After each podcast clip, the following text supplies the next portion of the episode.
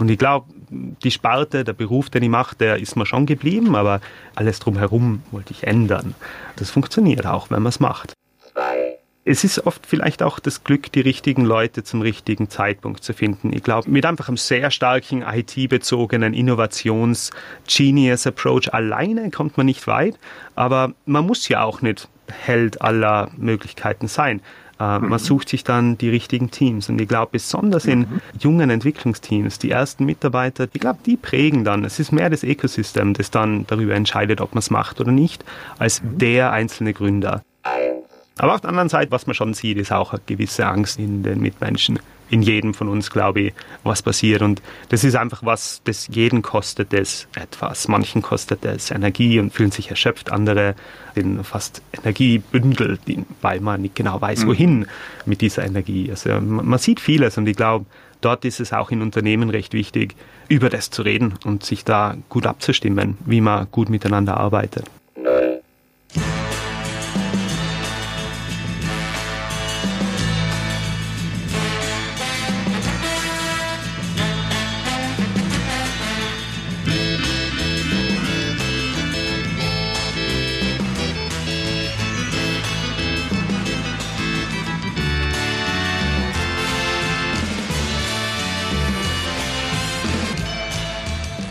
Im Jahr 2020, also im Jahr der Pandemie, sind 500.000 Menschen von New York weggezogen. Die Wohnungsmieten in San Francisco sind um 12 Prozent gesunken. Statt 2000 Euro für ein Zimmer im Silicon Valley zahlen die Leute in Milwaukee die Hälfte für ein Loft. Gelegentlich fliegen die noch in die Firmenzentrale in Silicon Valley oder nach Manhattan, solange es diese Zentralen überhaupt noch gibt. Stadtluft macht frei. Ein zentraler Rechtsgrundsatz im Mittelalter, also die Freiheit vom Feudalherrn. Industrielle Städte, die sind noch schneller gewachsen. Mit den Economies of Scale, also dem Vorteil durch Größe, ist das Leben im Durchschnitt billiger geworden pro Person. Also Manhattan ist 100% größer als San Francisco, hat aber nur 85% mehr Stromleitungen oder Kanäle oder Funkmasten. Wenn es doppelt so viele Häuser gibt für doppelt so viele Leute, braucht man natürlich doppelt so viele Hausanschlüsse, schon klar. Aber es braucht weniger zusätzliche Hauptleitungen. Denn die bestehenden, die werden einfach besser ausgelastet. Klar, unter Manhattan ist Granit, schlecht für U-Bahn-Röhren. Es gibt also regionale Kostenunterschiede, aber im Durchschnitt sinken die Infrastrukturkosten um 15 Prozent mit der Verdopplung. Die empirischen Analysen, die haben wir in den Shownotes verlinkt.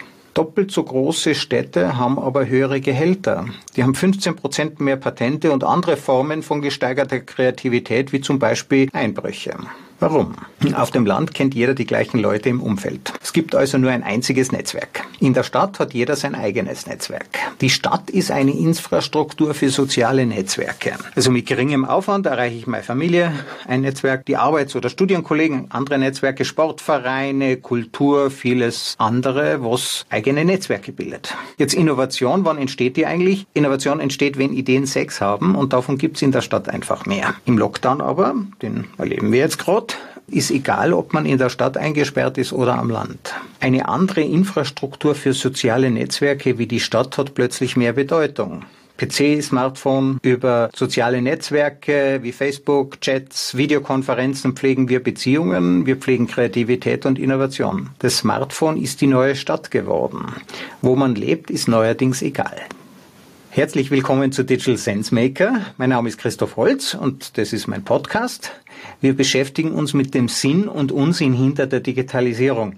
Und heute geht es ums Ende der Urbanisierung durch Digitalisierung. Im Lockdown hat das Smartphone der Stadt als Infrastruktur zur Beziehungspflege den Rang abgelaufen. Heute habe ich einen Gast, der hat die Entwicklung schon vor Jahren vorweggenommen. Tobias Strebitzer. Servus Tobi, hallo. Guten Tag, Christoph. Hallo. Danke für die Einladung. Sehr gern. Ich bin jetzt gerade in Kitzbühel, unter 0 Grad, es hat geschneit. Jetzt geht's dann mit dem Skifahren los, mit gewissen Einschränkungen. Wie kalt ist bei dir? Im Raum vielleicht sogar 21 Grad, weil die Klimaanlage auf Hochtouren läuft, aber sonst um die 27. Wo bist du gerade? Ähm, jetzt gerade in Bali, Indonesien. Meine neue Heimat, obwohl auch schon inzwischen ein bisschen alt, dort, wo ja, die Sonne immer hast, scheint. Du bist natürlich auch wegen der Sonne dort, aber was arbeitest du da? Ich meine, bist du jetzt Tellerwäscher in einem balinesischen Restaurant? Das wäre manchmal ruhiger.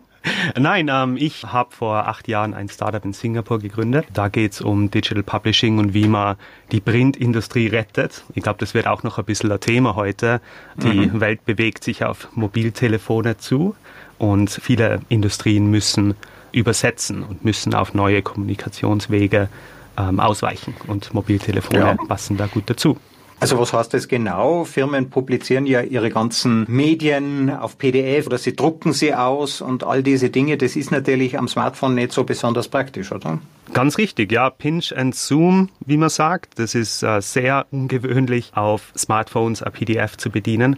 Heute ist alles responsive, es muss auch interaktiv sein. Man hat ja das Telefon nicht als Replika eines Printmagazines entwickelt, sondern man will natürlich die, die Möglichkeiten ausschöpfen. Video hat viel mehr Reichweite auch und, und Engagement von Usern. Und ähm, wir probieren Printmagazinen dann zu helfen, das als mobile Lösung oder als Weblösung umzusetzen, das auf allen Geräten funktioniert. Das ist ja ziemlich aufwendig, weil man muss es ja für jedes Gerät wieder extra machen, oder? Naja, nicht ganz. Äh, es gibt aber gute Fortschritte in den letzten Jahren, die uns massiv helfen, Layoute zu kalkulieren und zu rekalibrieren. Reflow, Responsive Design ist schon länger Hintergrund unserer Technologie auch. Es ist schon ein bisschen ein Clash von Magazinen, die sehr viel auf ihr Corporate Design setzen, die auch dieses kreative Element des Printmagazins schätzen. Da ist es manchmal schwierig und braucht auch manu manuelle Nachbearbeitung, aber die Technologien, die werden besser. Machine Learning kommt rein in den Markt und plötzlich sind neue Möglichkeiten da. Also was bietest du denen genau an? Ähm, wir haben einen Subscription Service, wo sie ihre PDF-Dokumente zu uns senden und wir bilden Web-Apps, mobile Apps für alle Plattformen, äh, sowie auch die Interaktivität, die wir dann äh, zugewinnen zu ihren Publikationen. Das Hosting dazu, mhm. die ganze äh, lange Geschichte, das in Apple und Google Play zu verbreiten oder auch online. Das sind Sachen, die wir für uns lösen wollten damals und gelernt haben, das ist so ein Horror. Wir wollen das global lösen. Das war unser Ansatz. Mhm. Also wenn ein Magazin sagt, okay, ich möchte jetzt endlich eine gescheite Reichweite haben, ich möchte vernünftig auf allen verschiedenen Plattformen verfügbar sein, dann hast du einen Automatismus, der zaubert die Magie, macht es dann plötzlich verfügbar auf allen Plattformen. Und das funktioniert teilweise so, genau. Ähm, es ist wie, und da kommen wir sicher noch hin, im Startup-Leben, es ist ein bisschen ein Rollercoaster. Man hat nicht immer das richtige Produkt und die Requirements, die ein Kunde will. Aber tatsächlich für unsere Niche-Kunden, die wir wirklich treffen mit unserer Technologie, die haben solche Momente. Jetzt bist du auf Bali. Ich meine, die Firma ist in Singapur, das ist jetzt auch nochmal, weiß ich nicht, 1000 Kilometer weg. Mm, ja. Du arbeitest also in Bali gibt es einen Ort auf der Welt, der noch weiter weg ist von den meisten deiner Kunden? Kaum. Also da wir noch nicht auf dem Mars sind, glaube ich, ist Bali zeitzonenmäßig am weitesten von uns weg, ja.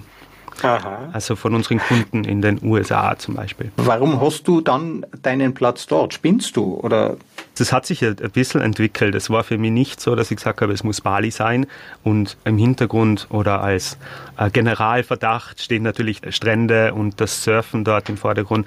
Ich bin kein Surfer. Bei mir hat, ist diese Idee eigentlich aus zweierlei Dingen geboren. Einerseits, ich habe die andere Seite der Welt auch erlebt und ich habe die großen Städte und äh, Silicon Valley, dieses Spiel auch gespielt. Also wir waren ja gemeinsam einige Zeit im Silicon Valley, haben dort versucht, auch gemeinsam ein Start-up hochzuziehen und es war schon recht stressig und wir sind auch jeden Tag im Stau gestanden.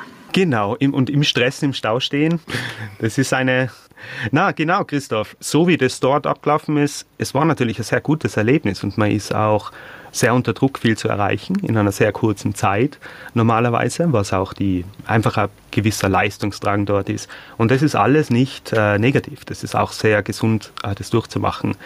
Zusätzlich zu im Stau stehen, sind wir von Events, Konferenzen und potenziellen Kunden zu Kunden gerannt.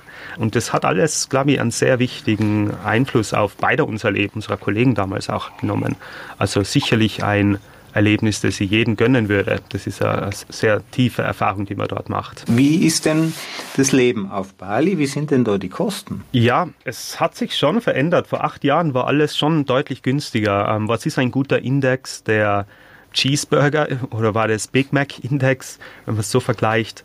Für mich als wie mein Budget damals war. Und da habe ich wirklich auch beide Seiten erlebt. In Österreich das Budget, das man hat, in meiner Position, zur selben Position in äh, Silicon Valley. Ich glaube, da war ich vielleicht auf einem Drittel von dem, was ich damals in Innsbruck verdient habe. Und vielleicht in Bali ist es gar nicht so, also einfach der Umkehr dazu. Das, waren, das ist vielleicht jetzt die Hälfte ungefähr was mich das Leben kostet im Vergleich zu Österreich. Und begonnen hat es ja, ich habe damals ein paar Mitarbeiter, unter anderem dich ja auch, über den Sommer nach Bali geschickt. Ihr habt mich überzeugt, zu sagen, dass besser gearbeitet wird, zu günstigeren Unterbringungskosten, also der Flug, der geht sich sozusagen aus, dass da besser gearbeitet werden kann, konzentrierter gearbeitet werden kann, weil auch die Nähe zu den Freizeitmöglichkeiten. Was war das für eine Location damals? Die Location heißt Livid. Das war ein Verbund von einigen Startups, die sich zusammengetan haben und einige Villen mieten und dort ist es Co-Living, Co-Working. Das heißt, man lebt auf demselben, also in eigenen Räumen natürlich, aber man ist untertags immer mit Leuten beieinander, die ein ähnliches Leben führen. Digitale Nomaden, Entrepreneurs aus verschiedensten Teilen der Welt. Und wie du sagst, Christoph, es, die Idee war, auch von Livitz, von unserem Co-Living Place. Alles, was nicht Arbeit ist, muss einfacher werden. Laundry, Essen, Freizeit soll näher sein. Wir wollen wirklich die Arbeit fertig bringen und uns dann auf das konzentrieren, was auch schön ist und was man auch wirklich braucht, mhm.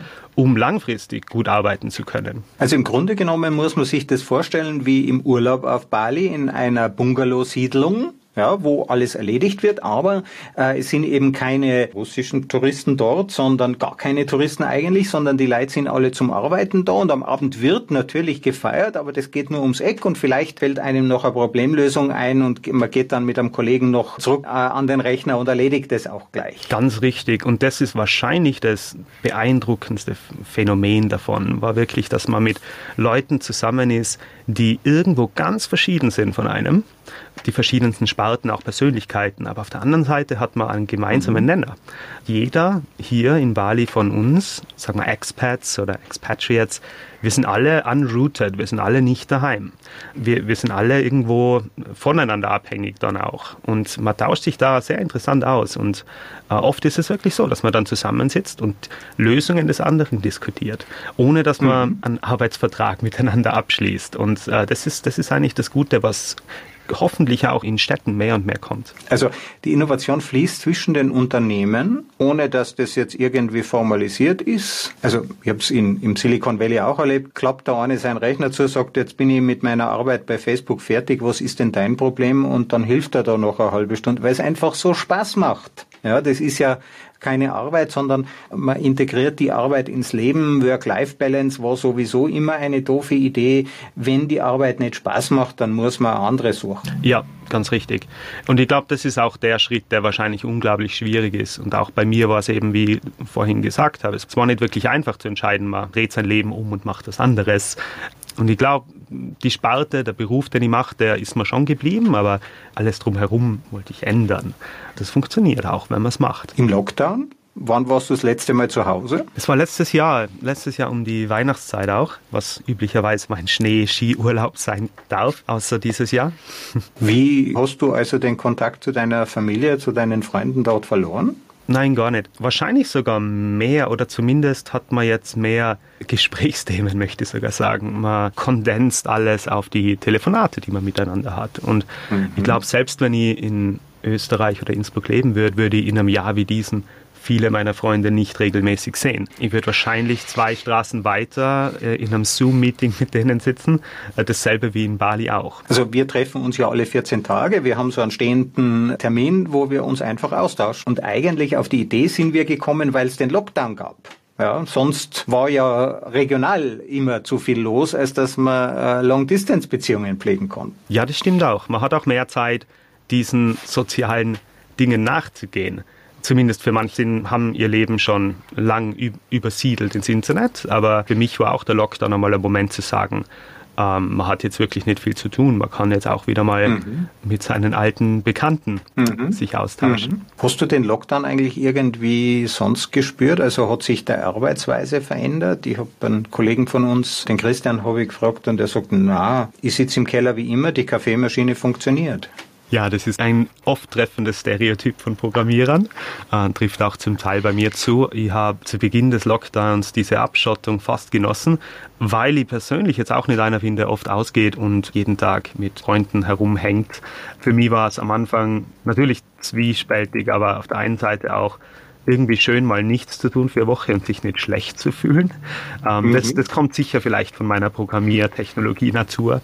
Aber auf der anderen Seite, was man schon sieht, ist auch eine gewisse Angst in, in den Mitmenschen. In jedem von uns, glaube ich, was passiert. Und das ist einfach was, das jeden kostet es etwas. Manchen kostet es Energie und die sind fühlen sich erschöpft, andere sind fast Energiebündel, weil man nicht genau weiß, mhm. wohin mit dieser Energie. Also man sieht vieles und ich glaube, dort ist es auch in Unternehmen recht wichtig, über das zu reden und sich da gut abzustimmen, wie man gut miteinander arbeitet. Jetzt hast du ja ein Unternehmen. Wie viele Mitarbeiter, wie viele Leute seid ihr? Wir sind zehn Leute jetzt.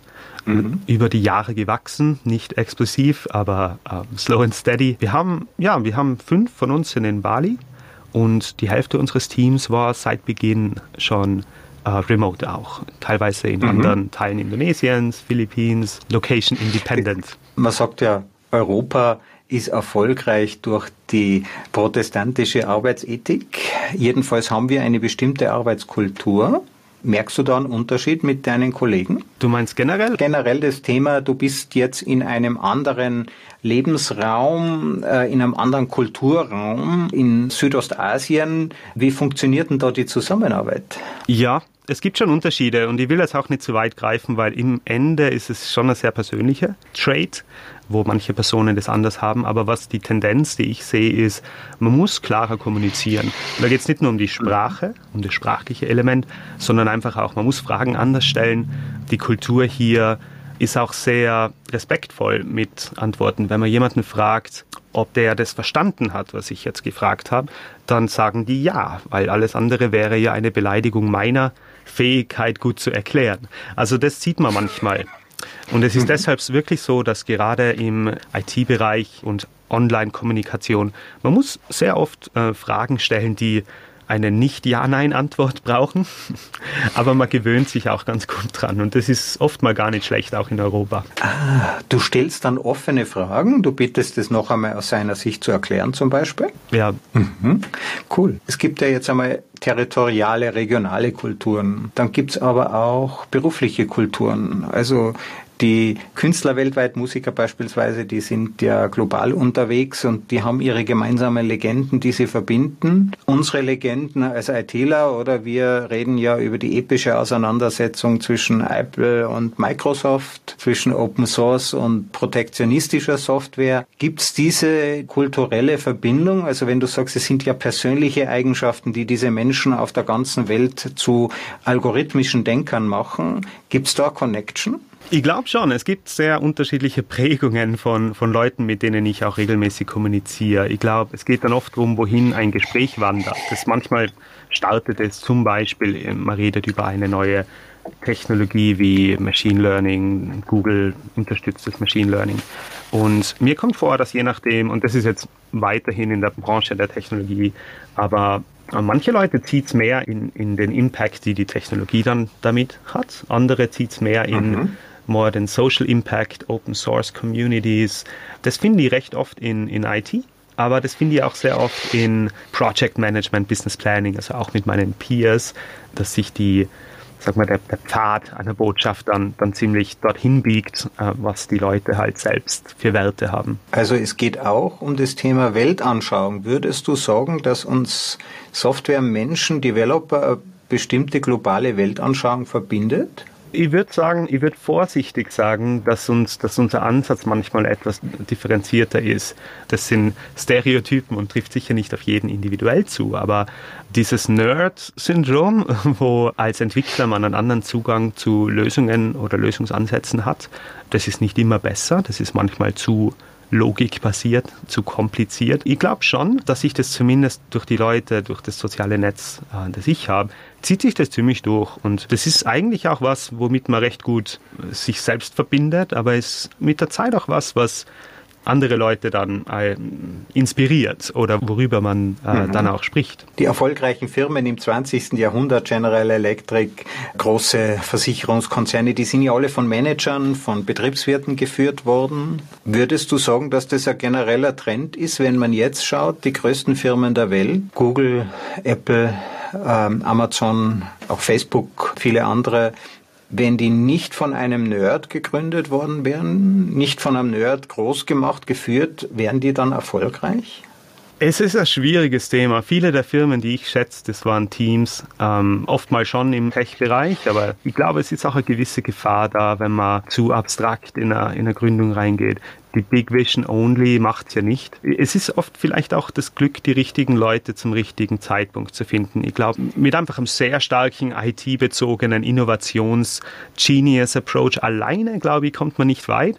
Aber man muss ja auch nicht Held aller Möglichkeiten sein. Äh, mhm. Man sucht sich dann die richtigen Teams. Und ich glaube, besonders in mhm. jungen Entwicklungsteams, die ersten Mitarbeiter, die, die Mitgründer, ich glaube, die prägen dann. Es ist mehr das Ökosystem, das dann darüber entscheidet, ob man es macht oder nicht, als wie mhm. der einzelne Gründer. Das, das glaube ich, ist sogar so bei Firmen, die sehr stark auf eine einzelne Person oft reduziert werden, wie jetzt Tesla, mhm. SpaceX. In der Öffentlichkeit. Es ist das Netzwerk in dieser Firma. Und wie pflegst du, wie findest du denn deine Netzwerkpartner, mit denen du zusammenarbeitest, die für dich arbeiten?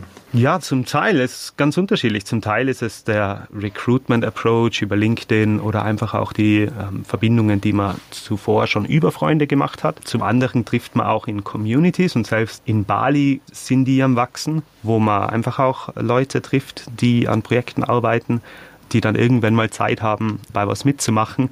Ich glaube, es sind wirklich diese zwei Approaches, aber das meiste passiert heute sicher digital. Gibt es Kunden, die dich schon mal persönlich getroffen haben? Ja, natürlich, ja. Ah, die gibt es tatsächlich. Ähm, ich habe keinen unserer US-amerikanischen Kunden jeweils getroffen. Ne? Wir haben einige große Enterprise-Kunden, mit denen wir Workshops organisieren, dann meist in Europa als, als Treffpunkt. Also man trifft die schon, aber auch in, im Jahr von Corona natürlich gar nicht. Und mhm. das ist dann, glaube ich auch, und das wäre vielleicht meine Frage an dich, Christoph, wie glaubst du, Christoph, wird sich mhm. äh, dieser Zugang, dass man heute über diese Kanäle einfach miteinander arbeitet und kommuniziert, wie wird sich das nach Corona verhalten? Wird das alles zurückgehen? Also wenn dann Mitarbeiter zum Chef sagen, ich möchte wieder ins Büro, dann wird der sagen, wieso? Das hat doch auch ohne Büro funktioniert. Und wenn der Chef zu den Mitarbeitern sagt, kommt's wieder zurück ins Büro, werden die Mitarbeiter sagen, wieso?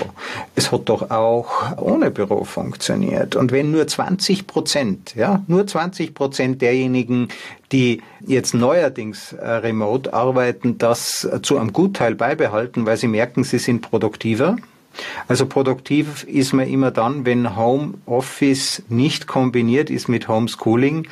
Du weißt, ich habe zwei kleine Kinder und diese Kombination, das kann nur Ministern einfallen, die selber keine Kinder haben. Also das ist natürlich nicht machbar. Aber ein Gutteil hat einfach gesehen, es geht doch. Ja, und es ist auch nicht so schlecht, wie wir uns immer gedacht haben. Und dieser ganze Pessimismus ist vielleicht gar nicht gerechtfertigt. Es gibt sogar Vorteile. Ja, es gibt einen Kollegen von mir, der macht Kochkurse, immer in einer Betriebsküche, in einer großen, wo man sich dann nicht auskennt als Kochschüler. Neuerdings äh, hat jeder das Smartphone am Anfang in der eigenen Küche. Es wird immer verglichen, was habe ich für Rezepte, also was habe ich für Zutaten. Und am Ende kann der das Handy in die Pfanne halten und sagen, ist das schon zu schwarz zum Essen? Und dann wird miteinander gegessen, aber jeder in seiner eigenen Küche. Und der kann nicht mehr zurück in die reale Welt, denn niemand ist in der Lage, seine eigene Küche, in der er kochen lernen muss, mitzunehmen zu einem Kurs. Das wird online bleiben. Und wir werden offline, wir werden die reale Welt nicht ersetzen können. Das ist ja gar nicht der Zweck. Ja, wir haben nur gelernt, es gibt durchaus Dinge, die man in der realen Welt nicht machen kann wo die digitalen Formen ein Vorteil sind. Und da wird man sich, denke ich, das Beste heraussuchen. Und das wird, glaube ich, die Lehre sein, dass man einfach halt doch online kommuniziert und sich Tagesreise spart. Bin in Verkaufs äh, Kaufverhandlungen einer Firma und man würde nie die Finanzverhandlungen, das geht ja nicht, dass man die remote macht. Jetzt war es nötig. Ja, und es hat trotzdem funktioniert und wir scheinen da erfolgreich zu sein. Wir haben uns jedenfalls auf einen Preis geeinigt. Ja, also das geht. Über kulturelle Grenzen hinweg. Glaube in unserem Mastermind hast du das auch erwähnt, ja? Also der Matthias muss ja nach Japan fliegen, um dort ein Investment abzuholen, ein richtig großes. Also da geht es um Millionen und die Japaner, die sagen, äh, nein, das geht nur persönlich. Ja, also wir haben jetzt da die Erlaubnis über das Handelsministerium bekommen und die Firma sitzt in Großbritannien, die haben also da ein bisschen mitgeholfen und der muss jetzt in Quarantäne und hin und her und auf und nieder. Wir haben uns zumindest eine gescheite Anzahlung äh, geholt, um zu sehen, dass die Japaner das wirklich ernst meinen. Aber die Japaner bestehen darauf, dass man den Abschluss eines Vertrages face-to-face -face macht. Warum? um am Ende sagen zu können, da wird man allen vorgestellt, die an diesem Deal beteiligt sind. Da macht es eine große Runde, da lernst du, was ich nicht, 50 Leute kennen, denn das sind die 50 Leute, die nie wieder mit dir reden werden, wenn dieser Deal scheitert. Das geht nicht online. Richtig, in einem Zoom-Meeting, es kommt die Message, die Driftigkeit, die geht einfach nicht so gut rüber. Was auch wirklich wahr ist bei Zoom, ich glaube, bestimmte Emotionen werden nicht übertragen mhm. über das mhm. digitale Medium. Mhm. Und äh, damit möchte ich auch anschließen an, was du gesagt mhm. hast. Wie wird die Welt nach Corona mhm. weiter funktionieren? Und ich glaube auch, es wird keine Revolution geben, dass man mhm. die reale Welt langsam abschaltet und nur noch online lebt. So weit sind wir noch nicht. Was ich hoffe, was passiert ist, dass mehr Unternehmen die digitalen Kanäle mehr nutzen, wenn sie sie machen. Ich bin mhm. selbst immer noch starker Freund und, und Unterstützer, dass Meetings sind besser in, in Person zu machen. Nicht nur Geld mhm. bei Investoren abzuholen, aber auch Brainstorming auf dem Whiteboard, auch wenn die Technologie langsam dorthin geht, das richtig zu unterstützen. Ich glaube, man braucht dieses soziale den Mensch-zu-Mensch-Kontakt in der realen Welt, den können wir nicht abdrehen, nicht im Privatleben und nicht im beruflichen Leben. Aber ich glaube, man wird richtig gut effizient dann bestimmte mhm. Meetings online machen können und, mhm. und die wichtigen dann in Person. Und man lernt ja auch anders zu kommunizieren. Also wenn ich zuhöre, gehe ein bisschen zurück, und wenn ich dann in einem Meeting eine Frage stellen will, dann gehe ich weiter vor, damit auch klar ist, jetzt wäre ich gern dran oder ich wechsle sogar die Kamera, das geht bei mir äh, in dem Studio. Was nicht funktioniert, ist Hybrid. Ich äh, denke, wenn fünf Leute zusammensitzen und andere fünf Leute sind jeweils mit der eigenen Kamera mit dabei, das geht nicht. Ja, da haben die fünf, die zusammensitzen, einen Vorteil. Und ich sehe jetzt schon oft Meetings, da sitzen alle zwei im gleichen Raum, jeder hat aber Kopfhörer auf und jeder hat seinen eigenen PC und sie kommunizieren mit den anderen fünf, die ebenfalls jeder seinen eigenen PC hat. Also da braucht sozusagen eine Gleichheit der Technik, äh, dann lässt sich auch die Gleichheit in einer Diskussion herstellen. Ja, ganz richtig. Ich glaube, du hast es kürzlich erwähnt, wenn man ein Thema präsentiert, vor 200 Personen und auch in Zoom-Meetings, die, die richtig groß sind. Es ist schwierig abzuschätzen, wie, also abseits davon, dass man in einer schwächeren Position ist, um, um das Gespräch zu führen. Es ist ja, muss ja auch richtig schwierig sein, abzuschätzen, wer hört jetzt noch richtig zu, wen muss man jetzt aufwecken. Ich glaube, das ist sicher ein Thema, das nicht ganz leicht ist in der heutigen Welt. Mhm. Also ich sage zu meinen Kunden immer, wenn man so 70 Leute in einem Gespräch drin hat, dann sage ich immer, entweder lassen alle die Kamera eingeschalten, ja, dann können wir miteinander reden und dann sage ich manchmal Sie äh, in den grauen Haaren, ich kann jetzt Ihren Namen nicht genau lesen, aber Sie schütteln immer den Kopf, was sagen Sie dazu? Oder aber man muss das Mikrofon eingeschalten lassen und wir raten dann alle zusammen, wer da gerade schnaucht. Ja, Okay, das ist mir noch nicht passiert. Okay, super. Also es braucht eine andere Form der Disziplin und dann sind auch andere Dinge möglich. Ja, also wir dürfen bloß nicht hoffen, dass wir das Gefühl, das Erlebnis eines Treffens, dass wir das ersetzen können. Das wäre Illusion, das wird was Neues sein. Ja, ich glaube auch. Ein Podcast über viele, viele tausende Kilometer hinweg zu machen, ist jedenfalls relativ neu. Ich glaube auch die Infrastruktur dazu hat sich jetzt langsam aufgebaut und, und es funktioniert stabil. Ich bin auch gespannt, wo die Reise noch hingeht. Schulen, werden Schulen auf internetunterstützte Lösungen nicht umsteigen, aber aus, ähm, erweitern.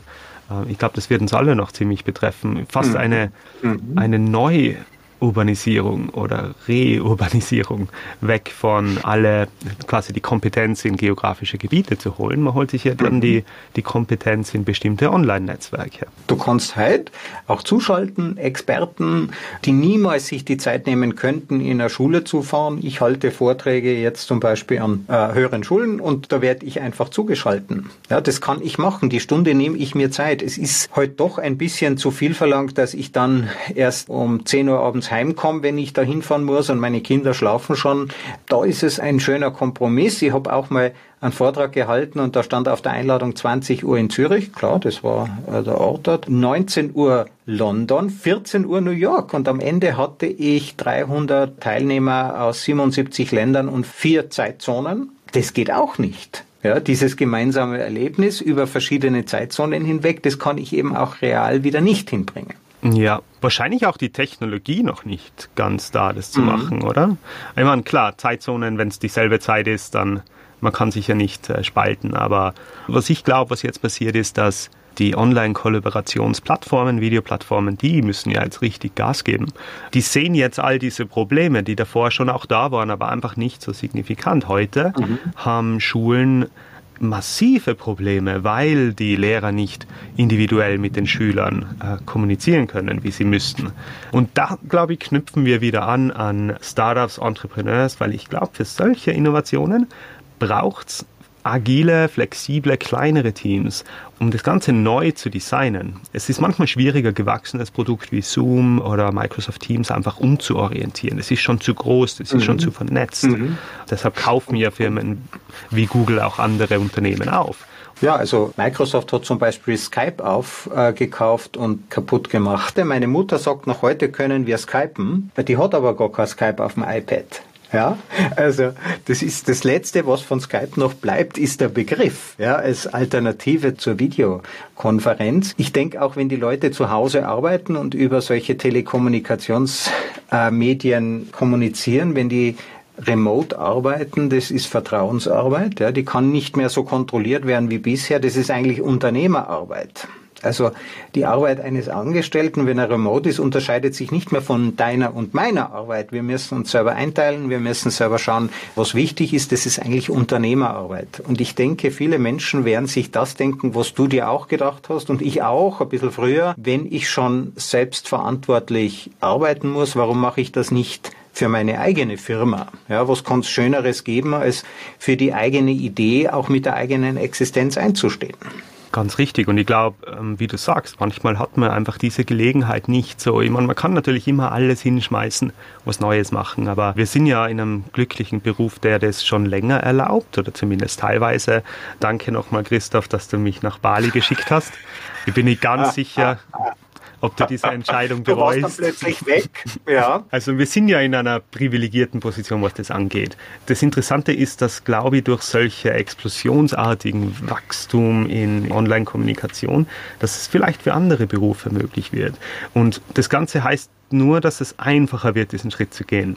Ich glaube, abseits von handwerklichen Berufen, wo die Reise vielleicht noch ein bisschen dauert, aber viele Berufe sind heute schon stark IT unterstützt und diese Zeit dann remote zu nehmen, bedeutet, dass man unabhängig ist von wo man arbeitet. Und das mhm. könnte sich kristallisieren in einen Anstieg an Leuten, die diesen, was wir heute Urlaub nennen, das wird einfach vermischt mit Arbeit, Workation mhm. statt Blitz. Und ich glaube, dass das auch mehr kommt. Das ist da, Infrastruktur ist da, das Mindset wächst. Ich glaube, das sehen wir, wir sehr viel in den nächsten Jahren. Mhm. Workation statt Work-Life-Balance. Tobi, vielen herzlichen Dank.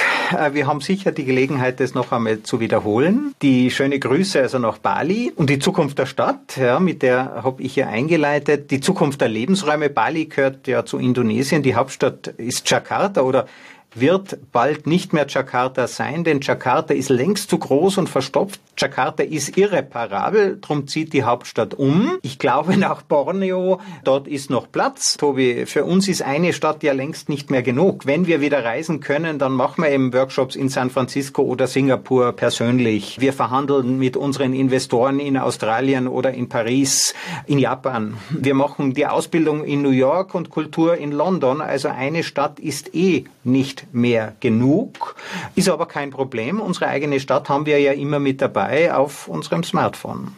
Vielen Dank fürs Zuhören. Danke, Christoph. Danke für die Einladung.